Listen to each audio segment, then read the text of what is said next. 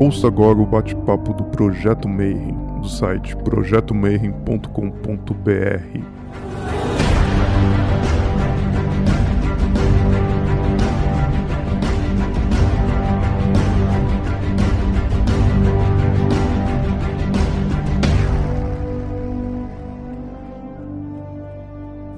dia para quem é de bom dia, boa noite para quem é de boa noite, boa tarde para quem for assistir isso aqui depois no YouTube. Você está em mais um bate-papo Mayhem. E o Rodrigo está me olhando feio ali. Ele falou que eu preciso avisar para vocês curtirem o canal e dar um like, e tem um sininho e tem um monte de coisa do YouTube aí para fazer. Então já adianta isso porque eu não vou lembrar depois de pedir. Enfim, hoje a gente vai falar sobre tarô mas não o tarô que todo mundo está acostumado, com arcanos maiores, os 22, não. A gente vai falar de uma parte mais específica sobre o tarô, que são os arcanos menores. E para isso chamei uma mega especialista em tarô, minha irmãzinha, minha amiga de, sei lá, uns 15 anos mais, Débora Jazini. Seja muito bem-vinda. Muito obrigada, Marcelo, pelo seu convite. Boa noite para todos. Sejam bem-vindos a essa jornada que nós vamos fazer numa imersão nos arcanos menores num curto espaço de tempo, no tempo que der aqui para a gente falar a respeito. Mas antes da gente começar, eu vou contar um pouquinho de mim, por que, que eu comecei a estudar o tarô. Primeira pergunta é essa, pode falar. Eu comecei a estudar tarô muito nova, mas antes de eu começar a estudar o tarô, quando eu tinha mais ou menos uns quatro anos de idade, quando o homem desceu na lua, então eu sou uma senhora, né? Vamos dizer assim, eu estava numa sala na minha casa e eu vi um senhor virou para mim e falou assim: "O tarô está pronto". E eu falei assim: "Tarô está pronto". Eu virei para minha mãe, eu tinha quatro anos, falei: "Mãe, o tarô está pronto". A minha mãe fez o sinal da cruz, falou assim: "Vamos levá-la para benzer". Então, o que que aconteceu? É, não, você não está vendo nada. Não, é seu avô. Eu falei: "Mãe, o que que é tarô?" Imagina, uma criança, né? Que você vai. Muito bem, passou isso. Aos cinco anos, eu comecei a passar as férias, filha única, passava as férias na casa da minha tia. Todo mundo jogava cartas. E eu aprendi de olhar, jogar buraco, tranca, né, cacheta, todas aquelas coisas que na casa dos tios a gente aprende. Aí quando eu tinha 12 anos, eu ganhei, eu tinha uma revista criativa, grátis um tarô. Só que não era tarô, gente. Era uma sibila italiana. E nessa época eu já estudava em colégio de freira e fui depois para colégio de padre. E eu estudei no Arquidiocesano, para quem mora em São Paulo, é um colégio de padre, vamos dizer assim, até de respeito. E na hora do recreio eu lia as cartas para os meus coleguinhas. Óbvio que eu repeti de ano várias vezes, né? Porque eu gostava mais do social do que da, da sala de aula. Muito bem. O tempo foi passando e aí efetivamente, em 1982, foi quando eu comecei a olhar para as cartas do tarô e eu fui numa livraria que hoje nem existe mais e da vitrine eu vi essa carta que era o tarô de Tote, que, que era a capa. E eu falei assim, bom, meu avô, ele era Rosa Cruz. E eu não sabia que ele era Rosa Cruz, tá? Mas eu falei assim, essa cruz quer me dizer alguma coisa. Muito bem, eu falei assim, bom, não tinha dinheiro ainda, né? Mãe compra para mim, mesada, essas coisas. Ela comprou esse tarô e comprou desse tamanho grandão, porque eu tenho mão grande, né? Então ele funciona. Isso foi em 82.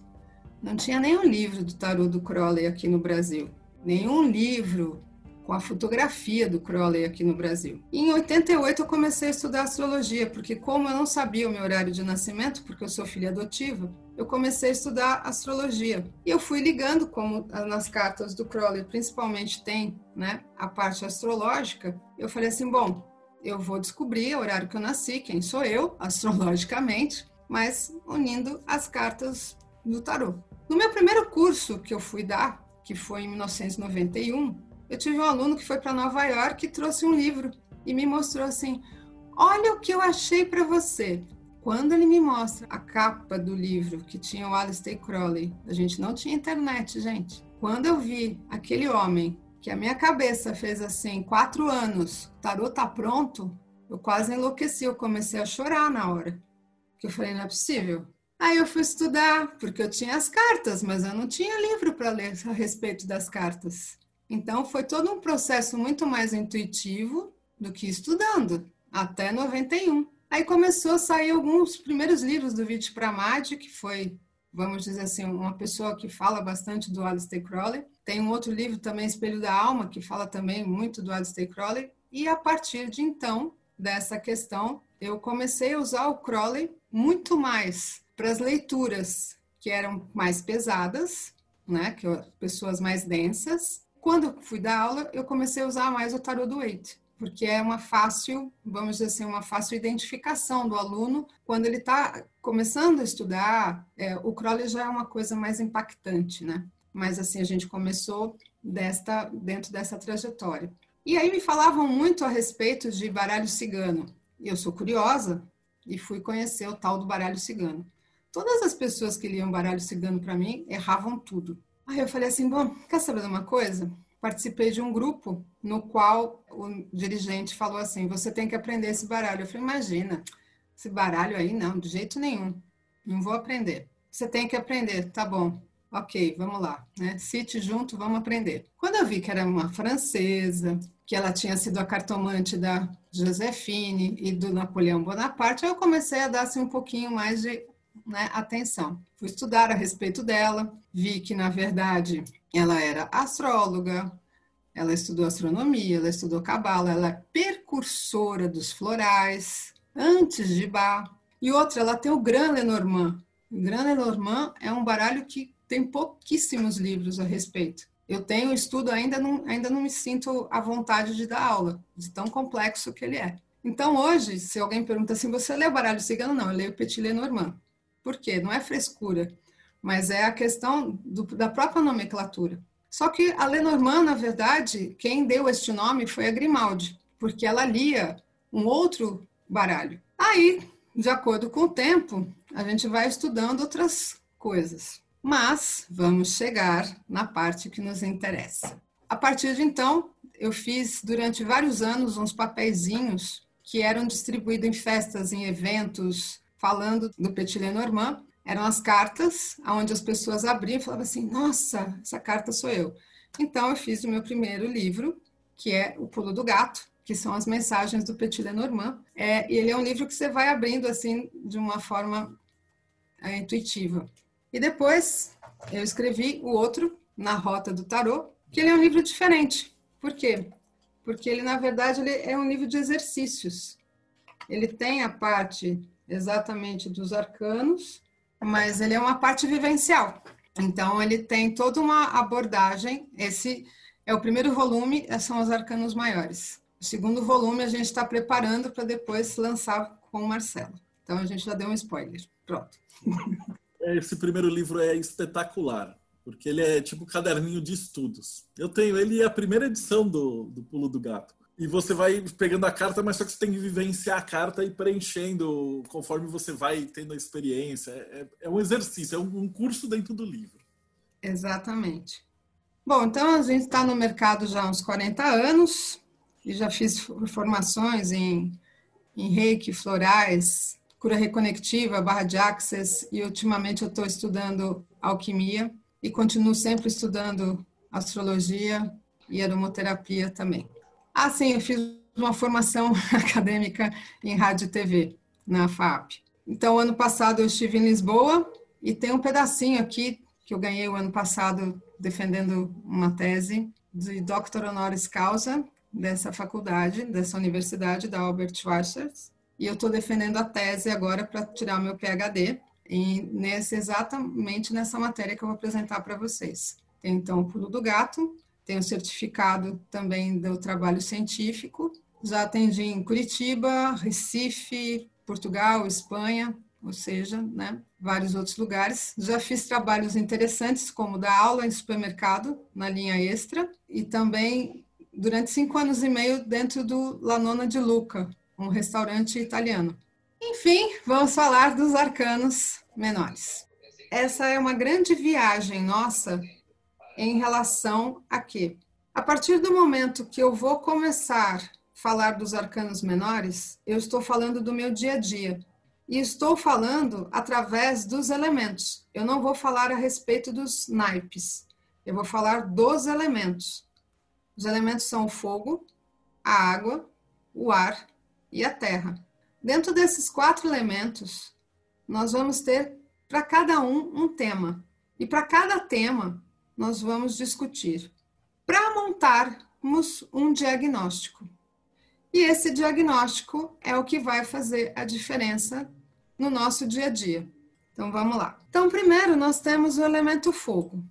O elemento fogo, ele também é conhecido como paus. Então, a primeira pergunta é a respeito: você usa também as figuras da realeza para fazer esse diagnóstico? Sim, também utilizo. Porque o elemento fogo, nós vamos falar primeiro da parte profissional e da ligação espiritual. Todos os arcanos, eles têm uma correspondência astrológica, como tem um signo e um planeta, que dá também para a gente associar a uma sefiró, como também dá para associar a um chakra. Mas isso é uma coisa mais avançada, mas é só para dizer assim, cada uma dessas cartas dá para a gente explorar e muito, e dissecar, e perceber o quanto, na verdade, cada uma delas conversa conosco. Então, por exemplo, pelo sistema, pelo menos do, do Aleister Crowley, tá? O Waite não faz essa associação com a astrologia, mas o Crowley sim. Os ases, eles, ele não coloca nenhuma atribuição em relação aos signos ou planetas. Eu particularmente faço. Mas o 2 de fogo, o 3 de fogo e o 4 de fogo é associado ao signo de Ares. O 5, o 6 e o 7 são associados ao signo de Leão. O 8, o 9 e o 10 são associados ao signo de Sagitário. Então, nós temos do elemento fogo os signos de Ares, Leão e Sagitário. Os ases, eu particularmente atribuo ao signo de Sagitário. O pajem de fogo, eu atribuo a Ares. O cavaleiro de fogo, eu atribuo a Sagitário. A rainha de fogo, eu atribuo a Leão. E o rei de fogo, eu também atribuo a Leão. Isso é uma atribuição pessoal. Sempre coloco que eu estou aberta a transformações. Quando alguém me trouxer alguma coisa que faça a diferença dentro desse processo. Então, se eu só tenho para cada uma dessas cartas uma atribuição astrológica, eu também tenho uma atribuição planetária. E essa atribuição planetária, ela vai me ajudar a fazer uma interpretação. Então, eu sei também que cada uma delas, quando ela estiver dentro do diagnóstico, ela vai me dar uma interpretação. Então, para eu conhecer todas essas cartas, eu preciso minimamente me simpatizar com elas. E a história do elemento fogo é o elemento mais rápido que tem. É aquele que a gente chama do PPTO, palpa toda a obra. É aquele que vai se desdobrar. E tem uma historinha dentro de tudo isso. E eu coloco algumas palavras, vamos dizer assim, para cada uma delas. Então, assim, eu vou dar uma pincelada, vou falar rapidamente, para a gente não se estender tanto. Mas, por exemplo, o as. O as é uma ideia, é o início desta jornada. Mas ele é uma jornada onde ele está, na verdade, lá em Keter. Então, ele é um trazer uma iluminação também, ele está trazendo para o seu dia a dia alguma coisa divina. Por isso que tem até essa mãozinha, né? Segurando assim. O dois, vamos associar coisas populares. Ficar como um dois de paus. Alexandre o Grande, que segura o mundo na mão, conquistei tudo. E agora? Qual que é o meu próximo passo? O dois, ele é Marte no signo de Ares. Então, a minha ação em relação à vida vai ser o que agora? Três, de fogo, é Sol no signo de Ares. O Sol no signo de Ares vai trazer o quê? Já sei que é uma nova energia. Eu já. É, gente, desculpa, às vezes eu falo assim, já sei, como se todo mundo soubesse. Não. Então, assim, o Sol no signo de Ares é o início de uma jornada, é trazer uma nova perspectiva. Por isso que ela está olhando para o horizonte, está vendo um novo processo. O 4. O 4 é uma comemoração. O 4, ele é Vênus no signo de Ares. É uma comemoração. O ariano, ele gosta muito de comemorar, mas ele comemora aqui, depois ele cansou de comemorar aqui, ele vai comemorar lá. Mas é uma carta mais de equilíbrio. O 5 já é uma carta que tem uma outra pegada. Por quê? A gente olha para essa carta, a gente não acha que as pessoas estão brigando? Mas não, elas não estão brigando. Elas estão formando uma estrela. Só que até você entender isso, você tem que olhar, olhar de novo, falar assim: hum, será mesmo? Tem certeza? Então, elas estão formando uma estrela. E trazendo essa formação, ela é uma carta de leão. Então, você pode estar sendo muito exigente com você mesmo. Se eu não me engano, essa é Marte em Leão. A sexta carta, ela é Júpiter no signo de Leão. Eu estou chegando. É, Rachel Pollack fala que depois, no, no manto deste cavalo, ninguém sabe quantas bernes tem, né? Ou seja, quantos machucados, quantas coisas passou. Então ele vem com esses louros, ninguém sabe na nossa vitória quantas coisas você passou. Então eu chego depois de uma grande batalha e eu vou expandir isso, isso faz bem. Então, voltando, dois, três e quatro são temas de casa um, a casa do eu, eu vou. Cinco, seis e sete são temas de casa cinco, casa de leão, casa do meu eu interno, a casa da criatividade, a casa dos filhos, a casa dos prazeres. Então são as minhas vitórias e são os meus temores. Porque o sete de fogo é essa carta assim, ó. Peraí, eu não sei se eu estou me defendendo ou se eu estou em ataque. Então, o que, que, eu, que, que eu quero desse momento? Já o oito, quando chega na casa de Sagitário, que é a casa nove, que é a expansão, são as longas viagens, é a filosofia de vida, toda essa mudança, eu já tenho um Mercúrio em Sagitário, onde eu quero conhecer o mundo eu quero conhecer, falar outras línguas, eu quero fazer um intercâmbio, eu quero fazer uma série de coisas. Mas, ao mesmo tempo, eu posso me atropelar em mim mesmo, né? E esse nove, é, eu brinco que essa carta é o Guga quando está machucado, né, no, depois de uma partida, porque ele é um sol no signo de Sagitário. E é uma carta de uma ansiedade muito grande. Geralmente, as pessoas do elemento fogo são muito ansiosas tem muita energia, vamos dizer assim. E o 10 é a sobrecarga. Ele é um Saturno no signo de Sagitário. E essa sobrecarga nos oprime muitas vezes, mas nós nos impedimos muito isso. Bom, falamos dessas três signos, dessas três questões. Bom, quando chega em relação às figuras da realeza, é, primeira coisa, eu faço uma atribuição de idade para eles. Por que, que eles influenciam nesse aspecto? Os pagens, eles vão até os 25 anos. Os cavaleiros são até os 50. E os reis são dos 50 em diante. Por que, que eu faço essa analogia? Porque saiu, segundo a, vamos dizer, a, o órgão da saúde, esqueci agora o nome dele, que os as pessoas são, todo, tanto homem quanto a mulher, são adolescentes até os 25 anos. Então, então comecei a deixar os páginas que eram só até os 20, 18, etc. Falei, não, vamos estender, né? A gente faz esse, essa coisa mais elástica. E os cavaleiros até os 50 anos, porque tem essa questão do amadurecimento masculino também. Não que não tenha uma representação feminina dentro disso também né? As rainhas são atemporais, né? Porque afinal de contas uma rainha não demonstra a idade, mas não sendo puxando para o lado feminista, mas nós podemos ter as, os tarôs que são príncipe e princesa. Então, eu, geralmente eu coloco que as princesas elas vão até os 50 e de 50 em diante as mulheres são rainhas, tá?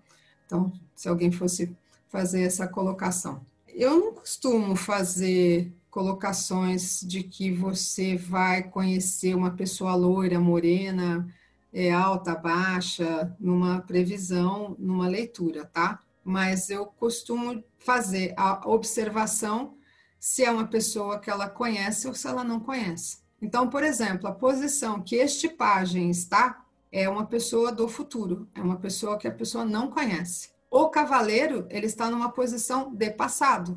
Então a pessoa já conhece, é do passado dela. A rainha, ela tá tanto com o corpo para frente como com a cabeça para o futuro. Então é um presente futuro. E o rei está voltado para o passado.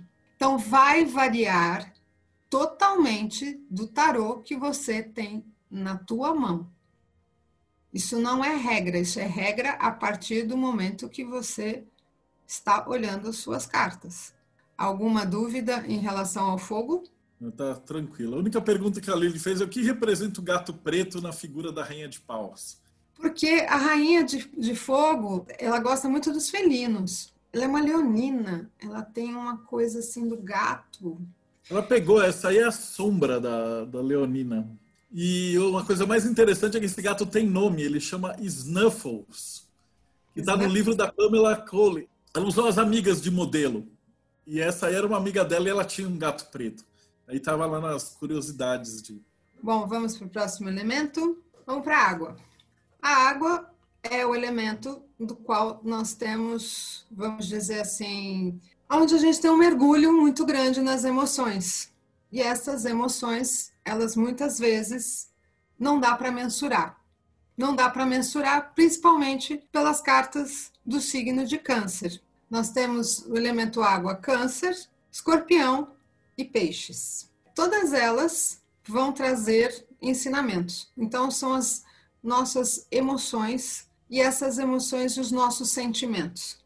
O As, ele não tem uma atribuição, segundo Crowley, de um signo ou um planeta. O 2, o 3 e o 4 são atribuídos ao signo de Câncer. O 2 de água, ele é Vênus no signo de Câncer. O 3 é Mercúrio no signo de Câncer. E o 4 é Lua no signo de Câncer. E o 4 de água é a carta mais chatinha, né? Porque é uma carta do birrento. Ela mostra aquela, aquele momento da birra da, na relação, principalmente. O dois é um encontro, o três é uma celebração, é uma coisa gostosa, então não tem tanto problema. Mas aí nós temos, entramos na densidade um pouco maior dos arcanos, aonde nós temos o 5, o 6 e o 7. Essas três cartas, elas são relativas ao signo de escorpião. O 5 nós temos Marte em escorpião, Sol em escorpião, o 6, e depois temos Vênus em escorpião. Este 5 é uma carta aonde é o começo de uma situação aonde nós precisamos tomar um pouco de cuidado, que é um pouco da, da nossa tristeza. Do 4 até o 8 são os momentos aonde nós passamos por decepções, onde precisamos ter, tomar cuidado com a deprê, é, principalmente né, a 5 e a 8, são as duas cartas mais chatinhas dentro. Chatas não, é, deixa eu corrigir. Elas são as cartas mais especiais que tem do elemento água de explorar e de superação. Elas são as cartas que mais nos ensinam, mas são as cartas mais difíceis de se passar. Em relação aqui à carta número 6, essa carta em particular, ela nos remete muitas vezes para vidas passadas, para questões até de, de encontros também de almas. E é muito interessante no, quando a gente tem isso no desenrolar do jogo. O sete de água é uma carta que são sete pecados capitais. E nos sete pecados capitais nós temos fome de conhecimento muitas vezes. E a gente às vezes abusa. A carta que não é muito agradável, mas ela é extremamente importante para o nosso processo, é este oito. Porque é Saturno no signo de peixes. São pessoas que são muito profundas e elas, quando têm uma dor, a dor delas é muito profunda. Então, olhar, este olhar para essa carta e, e, saber que você vai sair disso e vai para um nove. E nove é Júpiter no signo de peixes que é uma delícia, né? Tem esse gordinho na frente de todas essas taças, ou seja, é uma grande festa, aonde você tem uma expansão até dos seus, dos seus sentidos. E o 10 de água, ele é Marte no signo de peixes, que é uma comemoração em família. Isso a grosso modo, tá? Signo de câncer, a gente vai voltar aqui só uma, uma coisa que eu esqueci de falar, que são os temas de casa 4, família. Casa 8, sexualidade e espiritualidade. E casa 12 são, bom, os astrólogos costumam chamar essa casa a casa do karma. Eu particularmente chamo a casa da transformação. E é uma casa da espiritualidade, a espiritualidade em transformação. E é a casa onde muitos dos nossos dons são demonstrados através dos planetas que estão lá também. Mais ainda na 8, que aí é a profundidade daquilo que nós temos dentro de nós. Bom, o pajem eu considero do signo de peixes, uma Vênus em peixes, Júpiter em escorpião, o cavaleiro, Lua em escorpião na rainha de água, e o rei de água, um Marte em câncer. E aqui o As eu considero um Netuno no signo de peixes. Bom, um dos elementos que geralmente a gente não gosta muito é o elemento ar. O elemento ar são as espadas, que fala a respeito do intelecto. E as espadas, elas também estão ligadas a três casas astrológicas e a três signos, que são Gêmeos, Libra e Aquário. Dentro dessas três casas, nós vamos estar ligados a temas que são, vamos dizer, mais densos, porque aqui nós estamos lidando com aquilo que nós não pegamos com aquilo que nós precisamos entender, mas não é palpável. Então, o ar é exatamente o excesso do pensamento, mas é também uma carta de foco, de determinação. São cartas que nos que têm um grande ensinamento.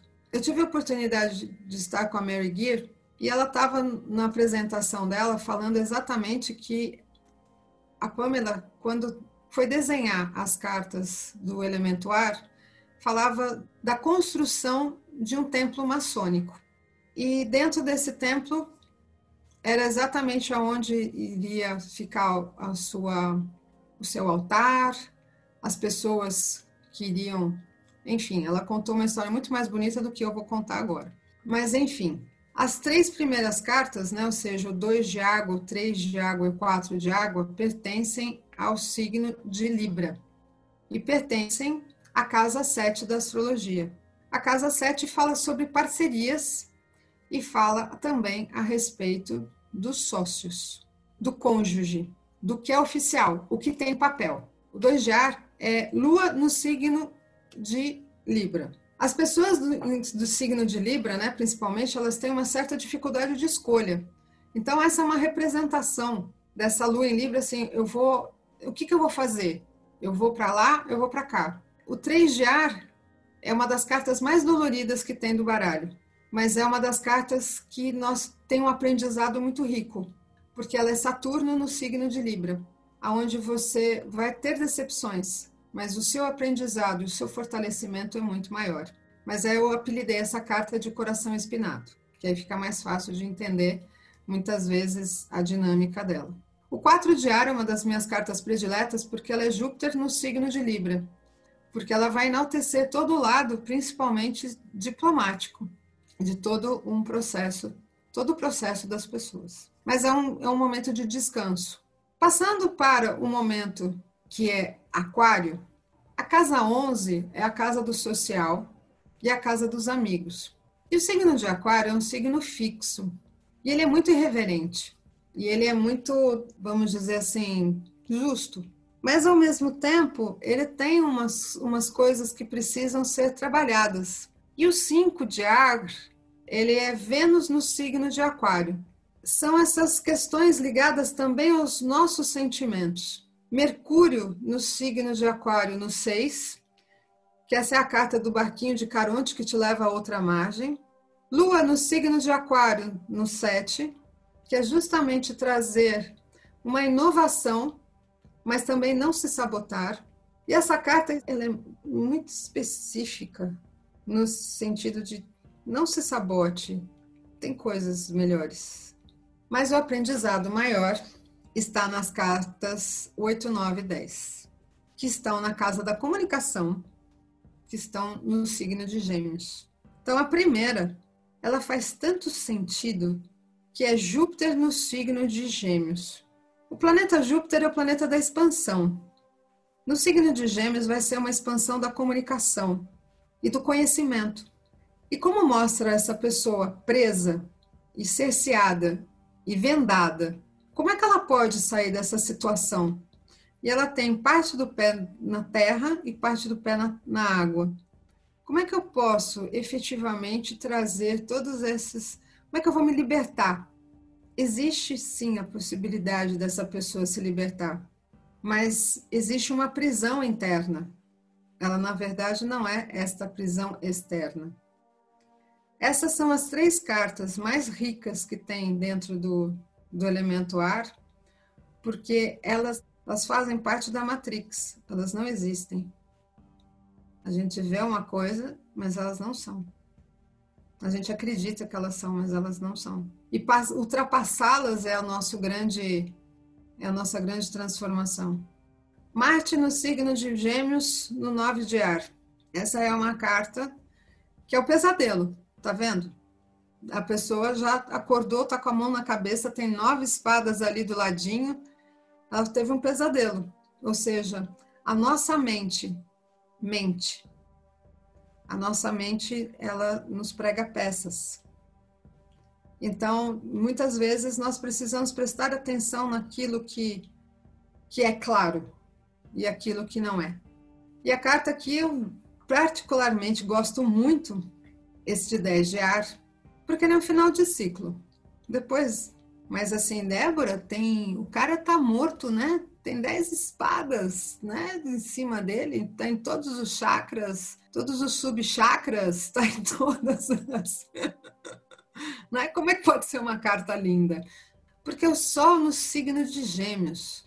A partir do momento aonde eu entendo a minha missão aqui na Terra, o meu propósito de vida, morre dentro de nós uma série de preconceitos. Então, morre o velho para vir o novo. Morre todas as coisas que foram, todos os rótulos.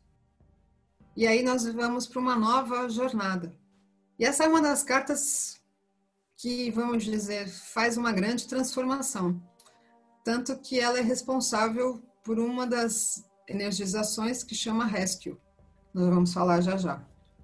Pagem de ar cavaleiro, rainha e rei. Pagem: Urano no signo de Gêmeos, cavaleiro de ar, Mercúrio no signo de Libra, rainha de ar, Plutão no signo de Aquário e Lua no signo de Gêmeos para o rei. O As eu associo a Júpiter no signo de Aquário. Perguntas? A Lilith pergunta o significado do pajem de espadas para você. O pajem de espadas, ele em muitos livros é colocado como o fofoqueiro. Ele é um, seguindo uma analogia que nós fazemos em relação às figuras da realeza, entre os elementos do fogo do fogo, ele é, ele é o, o ar da terra. Ele é a porção, vamos dizer, de, da manifestação do planejamento, de tudo aquilo que ele planeja, ele manifesta. Ele vai manifestar depois. Só que ele, numa linha mais prática, tirando a parte teórica, essa é uma carta que, por exemplo, no físico, tá, do que a gente vai falar já já, é uma carta que traz dor. Mas no mental, é uma carta que deixa a nossa cabeça muito cheia. Nas emoções, nós ficamos muito inseguros. E na parte espiritual, nós ficamos deixando muito aberto, a gente abre brecha para coisas não adequadas chegarem. Vamos lá. Enfim, no elemento terra, nós temos as questões ligadas ao corpo físico, então nós vamos falar da saúde física e vamos falar da parte financeira. Então, as três primeiras cartas, ou seja, o 2, o 3 e o 4, estão relacionadas à casa 10 e ao signo de Capricórnio. Nessas três cartas, é, a primeira parece que a pessoa é, ela tem um oito infinito, ela está tendo a oportunidade né, de, de, de trazer uma, uma transformação, entradas e saídas. O 2 não é uma das cartas, vamos dizer assim, mais importantes dentro do, dessa trajetória. Mas ela é uma carta que, que ela nos pede um pouco de atenção.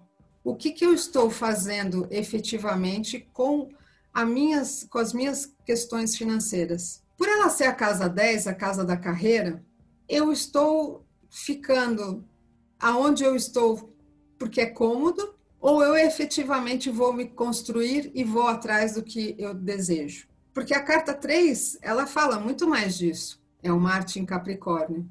Eu vou atrás do que eu quero.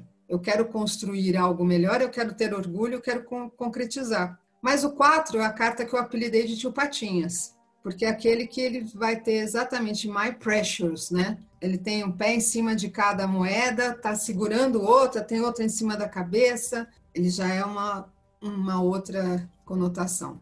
Já as três cartas seguintes, 5, 6 e 7, 5 de terra é a carta que geralmente as pessoas não gostam muito de tirar para quem conhece para quem conhece alguma coisa sobre os arcanos menores. Porque a própria, é, vamos dizer assim, o próprio desenho dela, né, é uma carta aonde você fala assim, poxa, são dois mendigos no, no inverno, eles estão passando frio, eles estão passando necessidades, eles estão não é uma carta agradável, mas é uma carta onde, por estar na segunda casa, no signo de touro, Mercúrio no signo de touro, está falando a respeito dos, das nossas questões financeiras.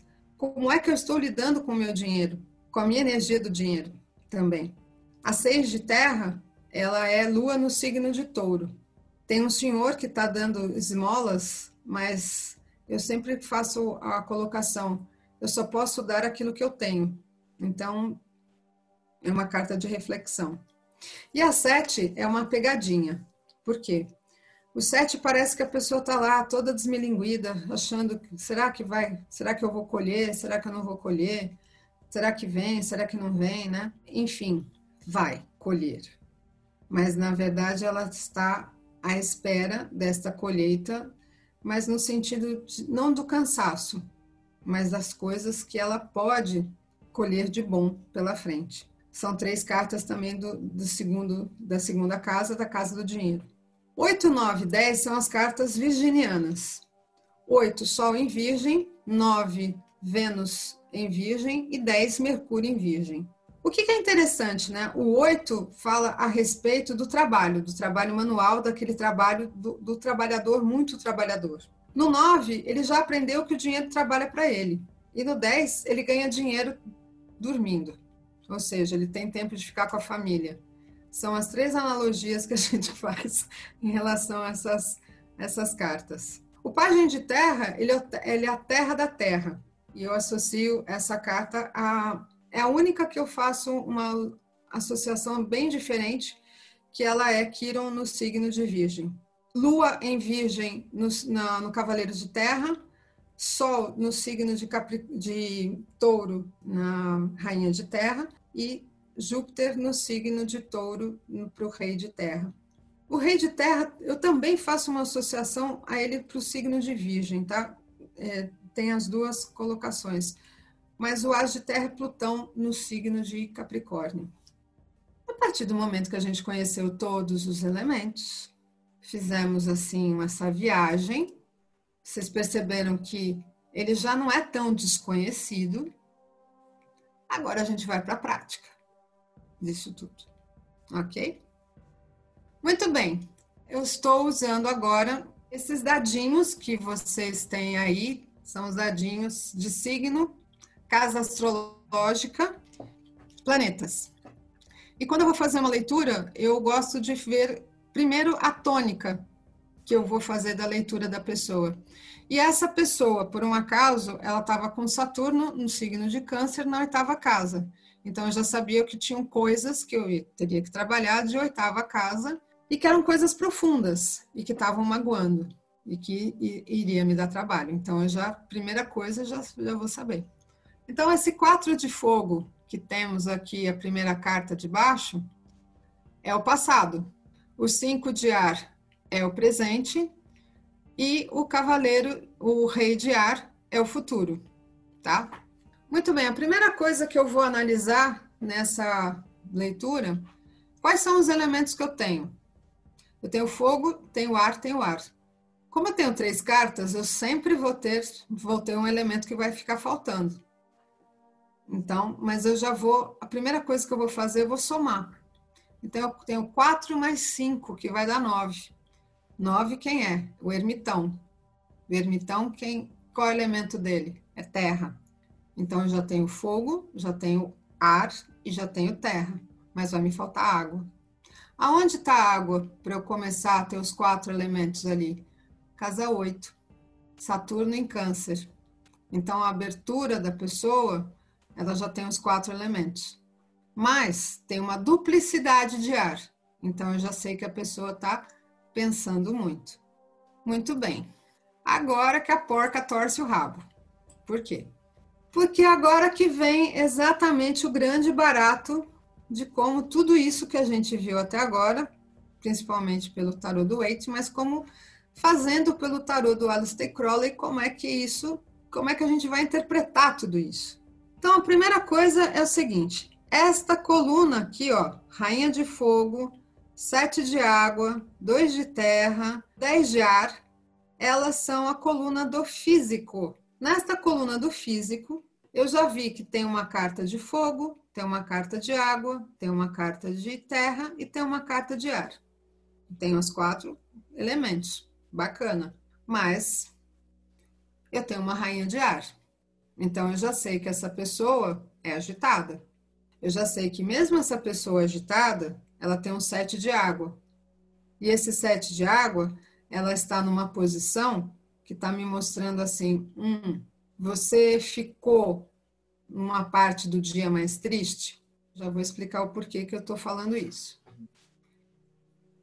Aí a pessoa fala, vai falar assim, sim, fiquei, fiquei. Uhum, tá. E aí eu vou perceber que, por exemplo, essa pessoa ela tem bastante energia.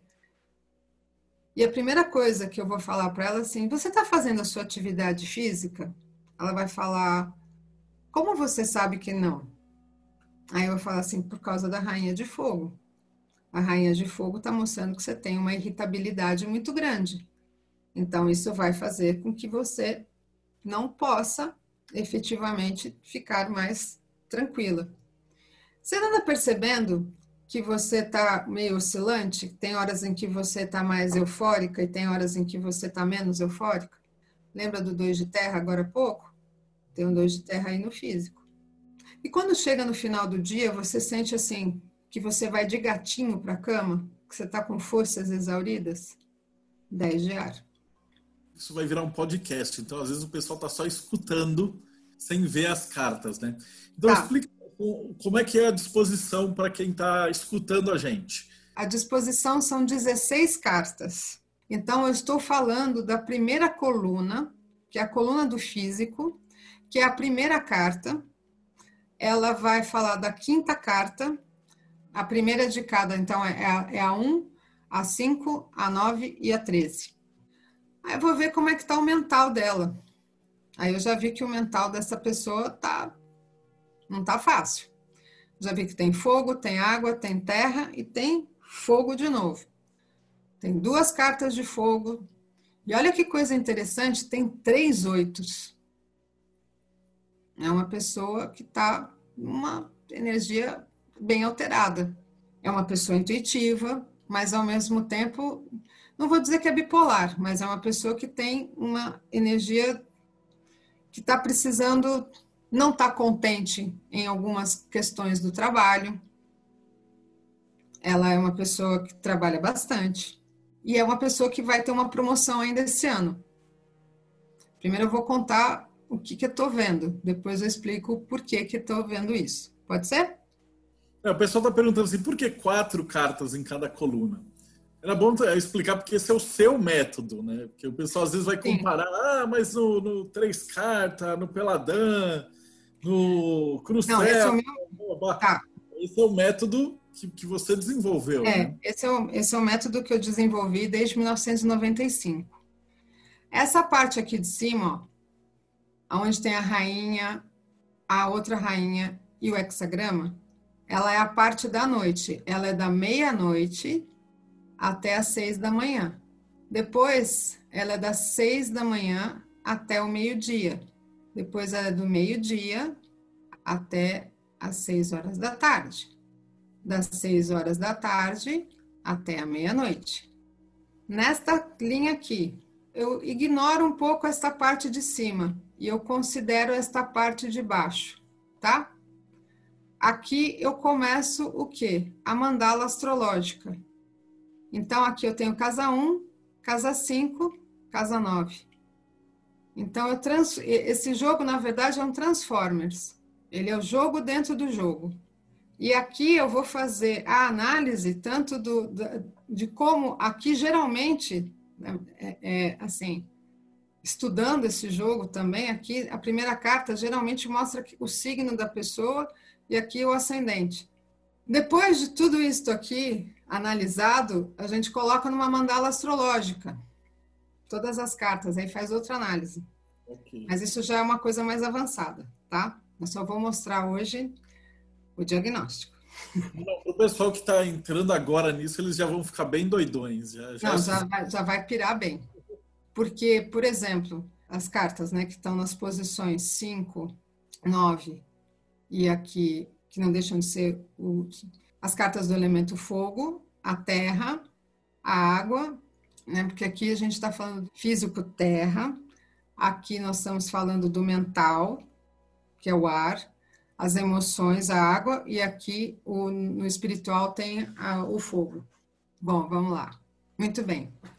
Então, a pessoa neste mental, eu já sei que está faltando um elemento, está faltando ar.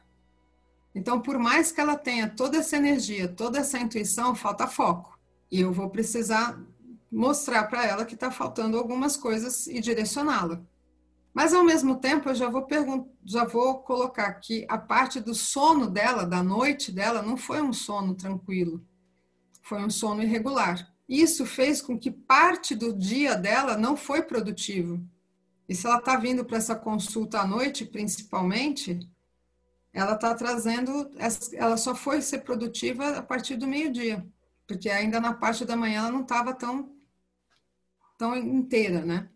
Se eu for analisar essa pessoa, eu vou ainda fazer a colocação de que neste trabalho aonde ela está agora, ela pode vir ter uma transformação. E essa transformação, ela vai ocorrer quando? No mês de outubro. Por quê? Porque nós estamos aqui agora, onde tem essa rainha de terra. E se aqui é julho, agosto, setembro. Outubro é este oito de água, o oito de fogo. É onde ela vai fazer, pode ter uma movimentação. Então, através desse diagnóstico, eu posso não só detectar as coisas do dia a dia, eu posso fazer previsão, eu posso esmiuçar questões relativas ao relacionamento, posso pontuar se essa pessoa, através de um jogo, vai ter filhos ou não, dá para falar a respeito. E uma das coisas que, que dá, que é muito interessante, é principalmente essa parte do espiritual.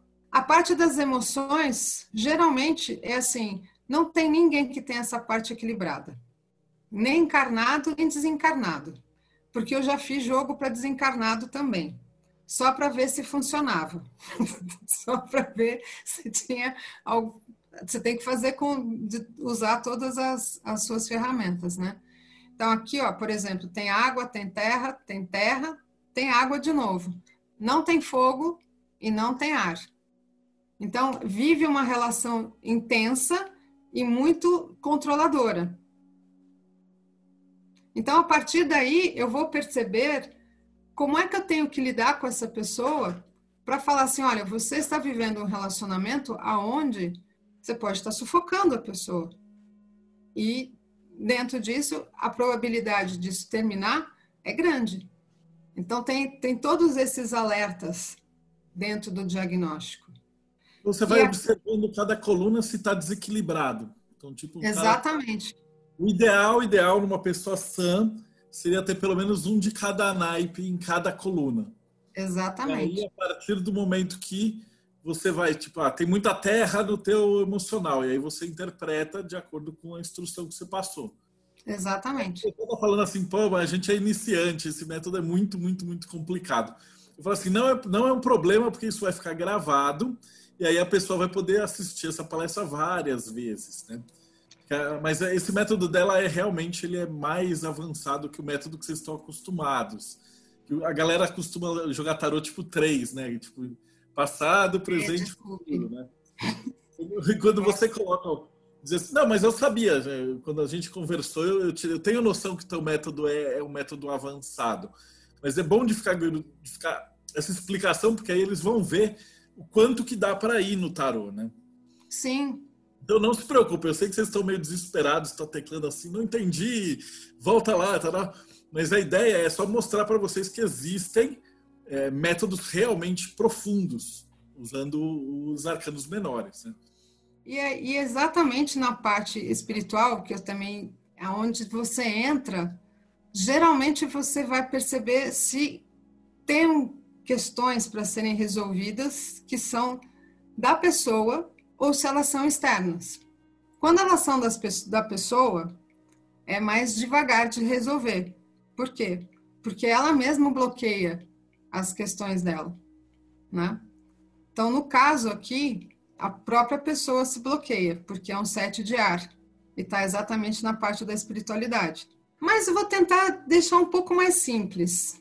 Como essa é, é um estudo mais profundo, que precisa, vamos dizer, esmiuçar, estudar os maiores, os menores, e, e assim, quem sabe, através dessa explicação, vocês comecem a olhar para os arcanos menores com um pouco mais de carinho e perceber que eles podem dar muito mais informações. Porque, por exemplo, este jogo aqui, ele é um jogo Transformers, tá?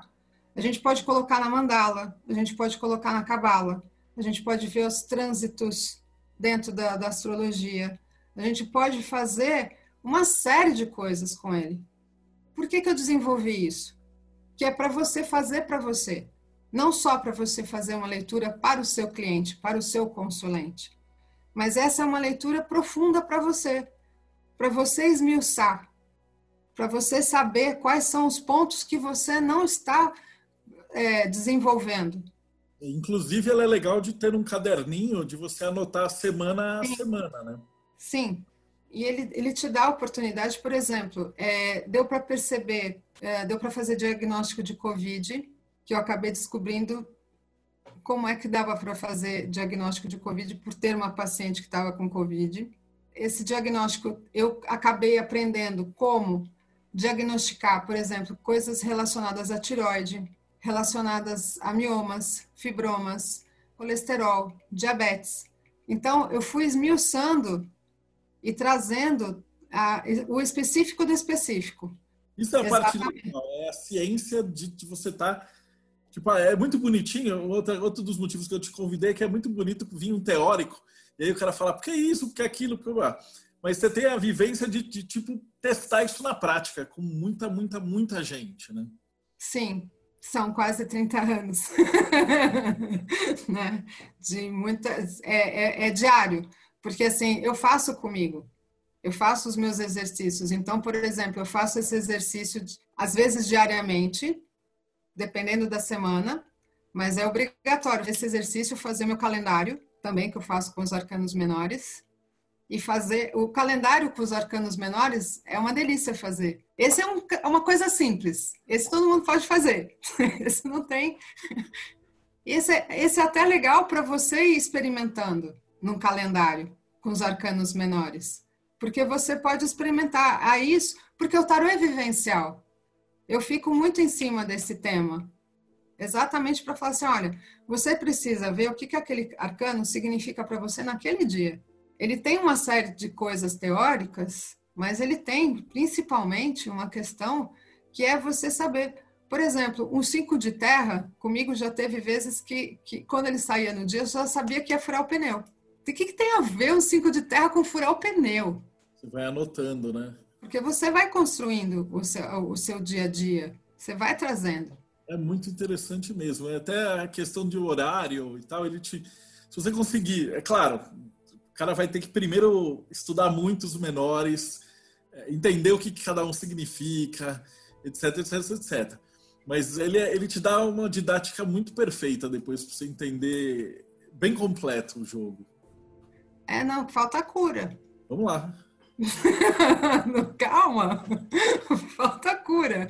Mas só para ainda poder trazer uma outra questão. Lembra do que a gente estava falando de que os arcanos menores das figuras da realeza eu também estava usando nessa leitura? Porque, por exemplo, é, principalmente no físico e no emocional, é onde nós vamos detectar quando geralmente uma pessoa vem para uma consulta, elas querem saber na questão afetiva, se elas vão ter alguém, se não vai ter, se elas vão casar, se elas não vão. Então a gente tem que também ter este olhar, não só o olhar mais do profundo, porque tem pessoas que, por exemplo, na hora dessa porque essa é uma anamnese, ele não é um diagnóstico de uma anamnese assim profunda. E quando nem todo mundo está preparado para fazer.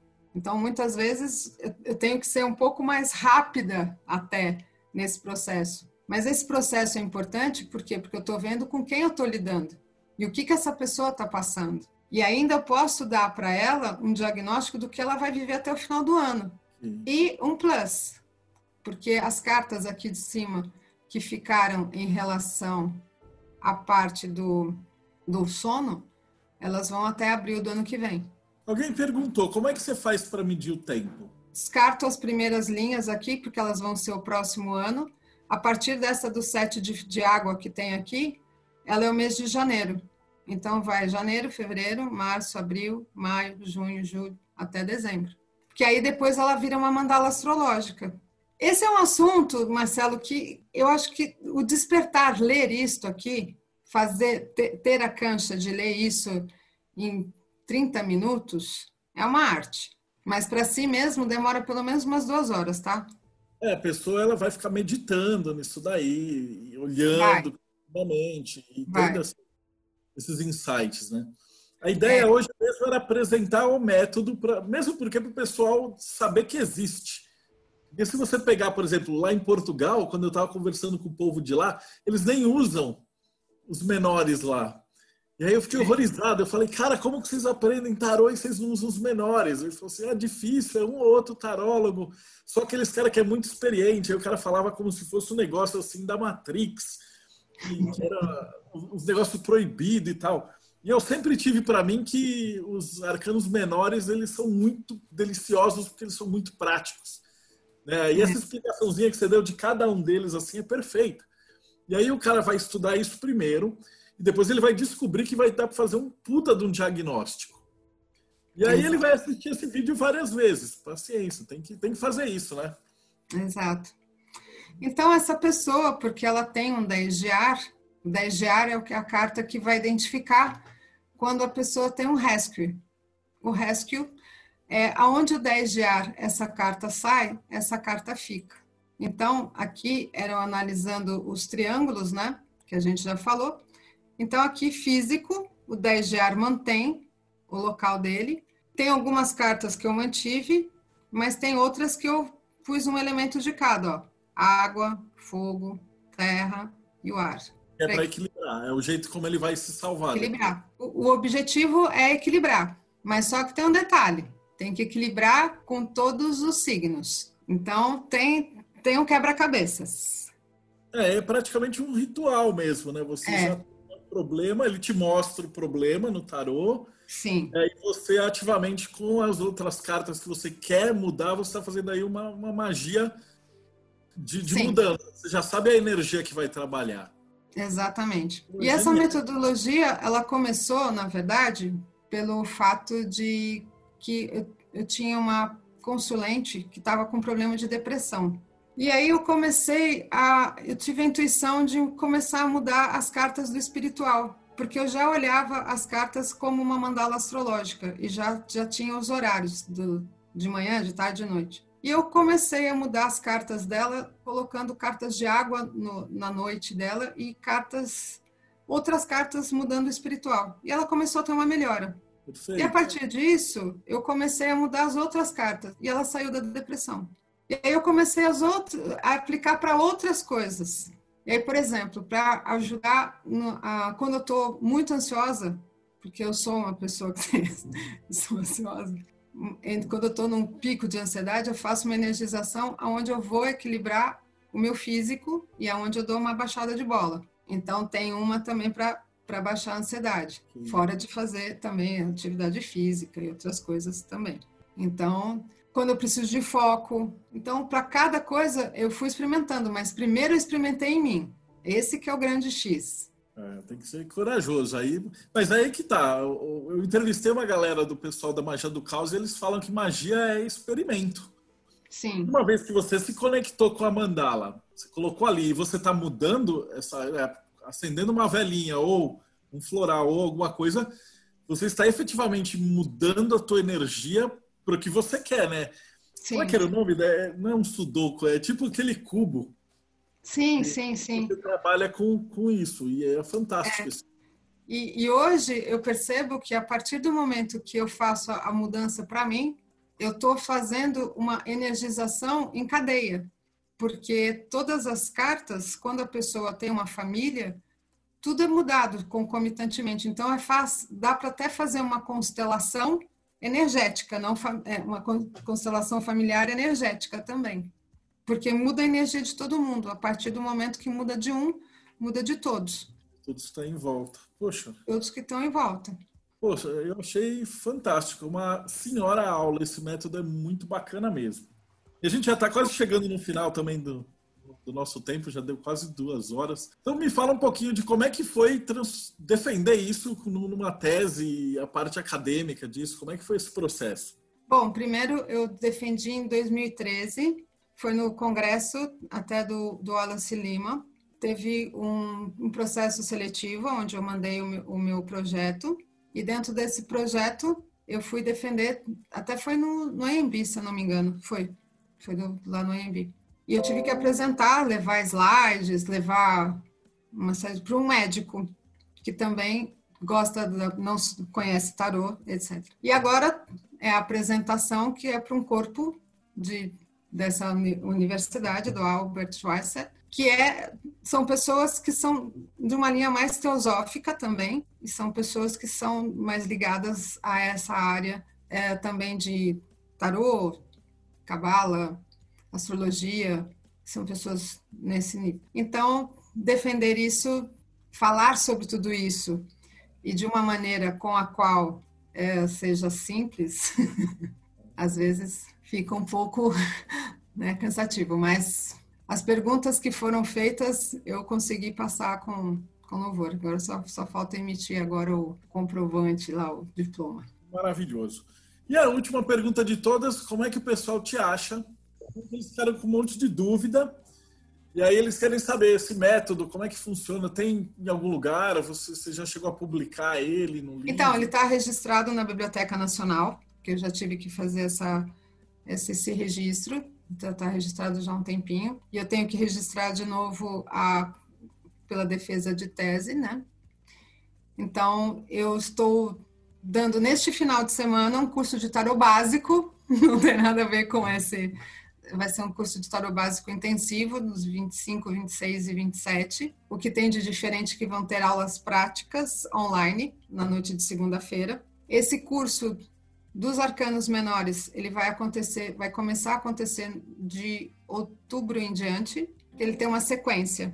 Então, ele tem primeiro os arcanos maiores, segundo, ele vem os arcanos maiores na mandala astrológica, junto com a astrologia, porque eu faço uma astrologia mais voltada para o tarô, não é só a astrologia tradicional. Sigo algumas coisas da astrologia tradicional, mas faço uma adaptação para o tarô. E a partir de outubro vai ter o curso dos arcanos menores, para aprender a fazer essa desse diagnóstico e cura. Como me acha? Instagram, Dejazine, é, meu site, deborajazine.com, é, Facebook, Débora Jazine. Então, para você que acompanhou a gente até agora, agradeço a tua presença. Então, deixa o seu like, deixa o seu seguir e deixa o sininho e essas coisas de YouTube. E a gente se vê no próximo Bate-Papo Mayhem. Uma boa noite, muito obrigada pelo convite.